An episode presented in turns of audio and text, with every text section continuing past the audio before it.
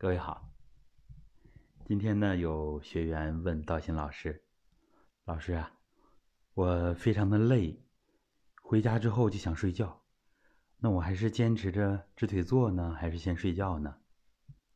我说：“那肯定是先保证睡眠啊，太累的时候呢，休息一会儿，然后再起来练，这是可以的。那么我们。”有的工友呢，就是他也是非常的爱惜自己，是吧？太累了，或者哪儿酸哪儿疼，他就要间断练功啊，认为这样的话会更养生。实际上，最好的方法一定不要间断练功，哪怕少练，因为我们人体就类似于生物钟。它非常的灵敏，我们想让它形成有序化、形成律动，那么尽量每天同一时间要练功，啊，这个我们以前讲过，定时练功就是这个道理。那么有一天间断了，这个生物钟的规律啊，其实它就被影响了。怎么办呢？最好是不间断，哪怕少练一会儿。我们人体是有记忆的，所以对自己的健康练功一点都不能掺假。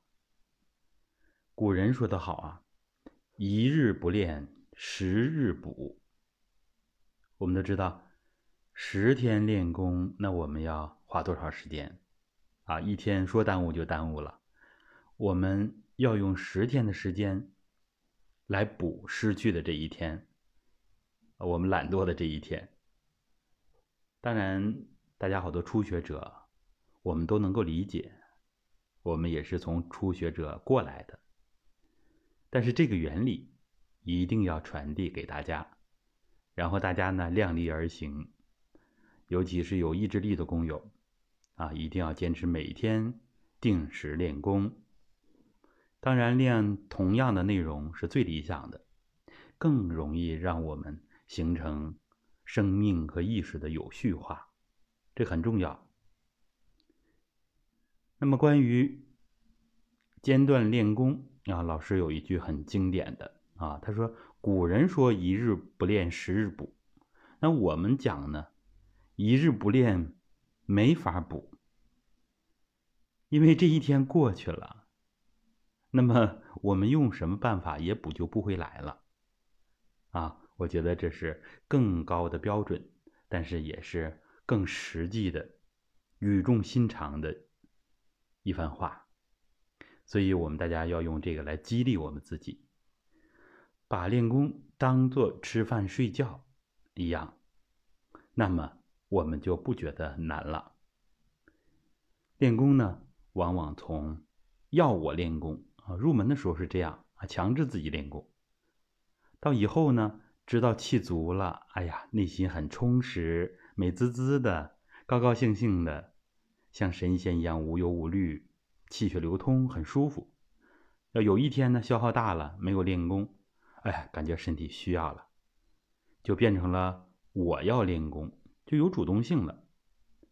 所以呢，就是从要我练功到我要练功的转变是很重要的。好，那我们大家就知道了，累了可以休息一下，休息的差不多啊，缓解一些了，赶紧练功，这是更好的休息。比如我们平时啊，要是有比较重的体力劳动或者是劳累，有的时候啊，躺那儿也感觉到乏，感觉到累啊，翻来覆去，有的时候睡眠质量也不高，啊，这就是气血不足。